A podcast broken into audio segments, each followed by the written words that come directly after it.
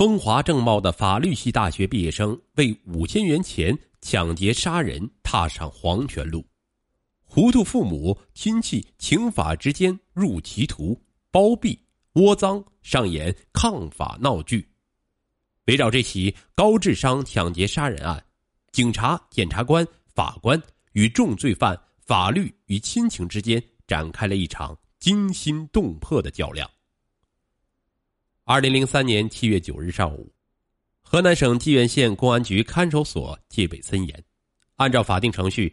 焦作市中级人民法院法官对即将执行死刑的抢劫犯张东亮验明正身，在询问其有无遗言信札时，张东亮语出惊人：“人不是我杀的，我是冤枉的，我没有去过抢劫现场。”执行死刑临场监督任务的检察官问他：“二审法院来提审过你吗？”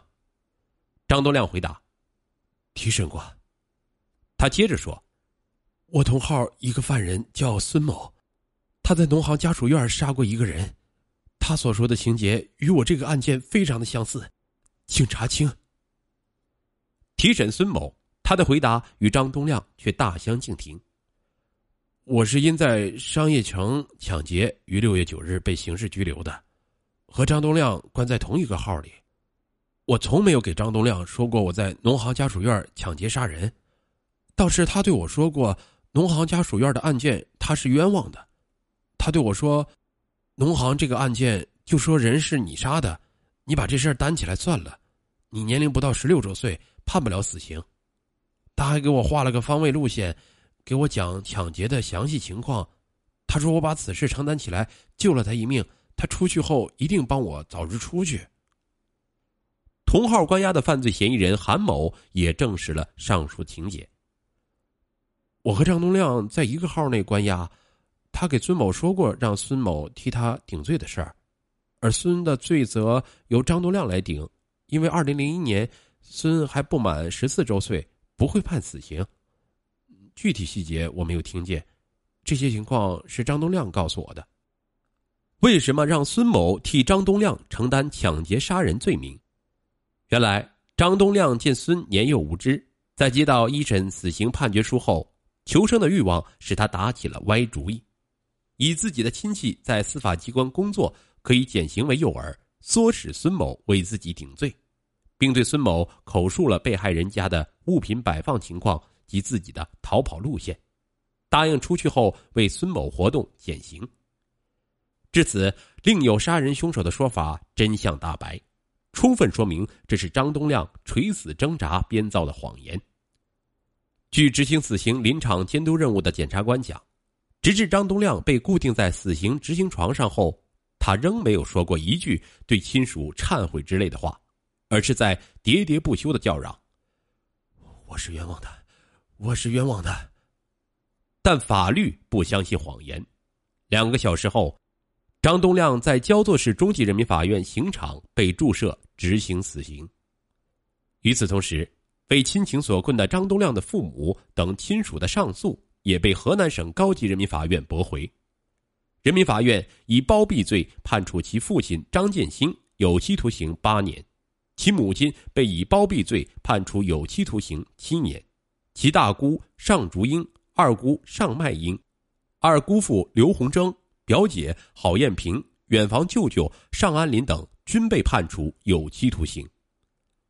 杀人真凶伏法，包庇窝赃者被惩，这起围绕刑法碰撞上演的沸沸扬扬的闹剧终于落下了帷幕。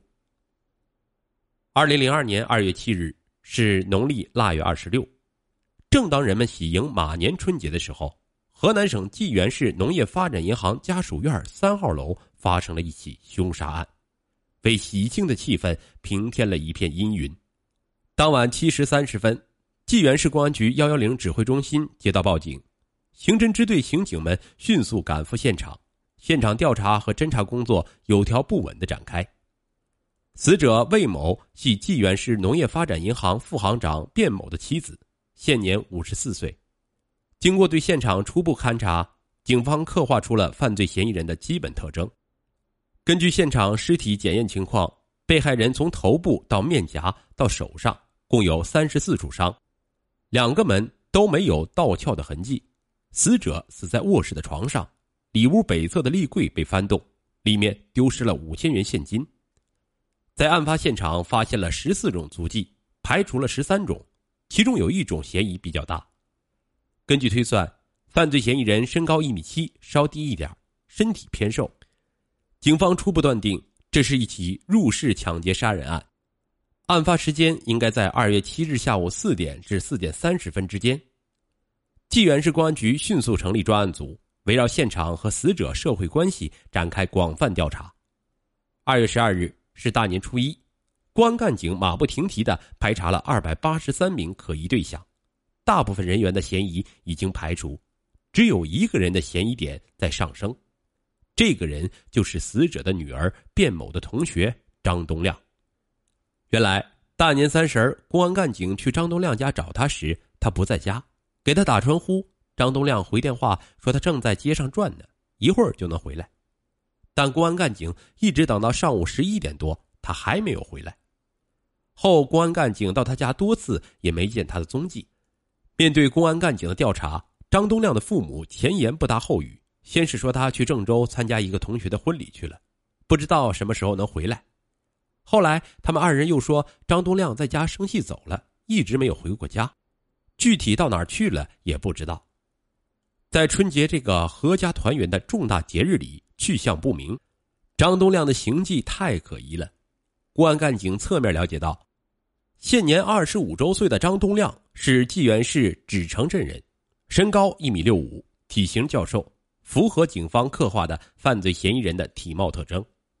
他一九九九年毕业于郑州某高校法律系，现在一家律师事务所工作。平时喜欢下中国象棋，曾获得过济源市象棋比赛第二名。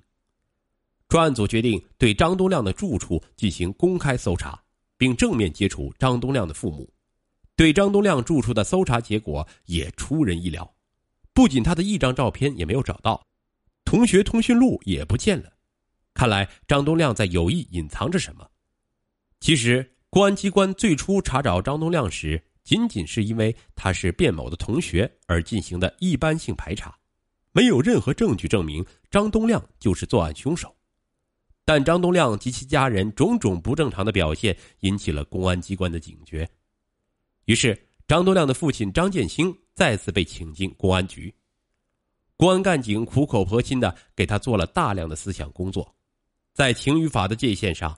从利害关系，从法律上给他讲了很多道理，在强大的政治攻势下，张建兴主动交代了儿子就是杀害魏某的凶手，并在自己及亲属的协助下，以潜逃至新疆乌鲁木齐其表姐郝艳萍处。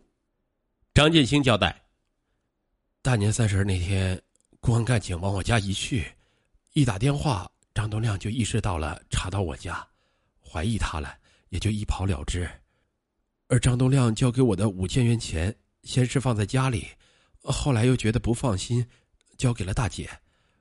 我大姐又给其二姐了。专案组果断决定，一方面派出精干民警奔赴乌鲁木齐抓捕张东亮，另一方面到张建兴的二姐家追查赃款的下落。张东亮的二姑父刘洪征到案后交代：“我把钱拿回家后，我先把钱藏在楼上。”后来觉得不放心，又埋到菜地边上。二月二十四日，济源市警方根据刘洪征的供述，在其家菜地里将五千元现金挖出。至此，这起扑朔迷离的抢劫杀人案凶手浮出水面。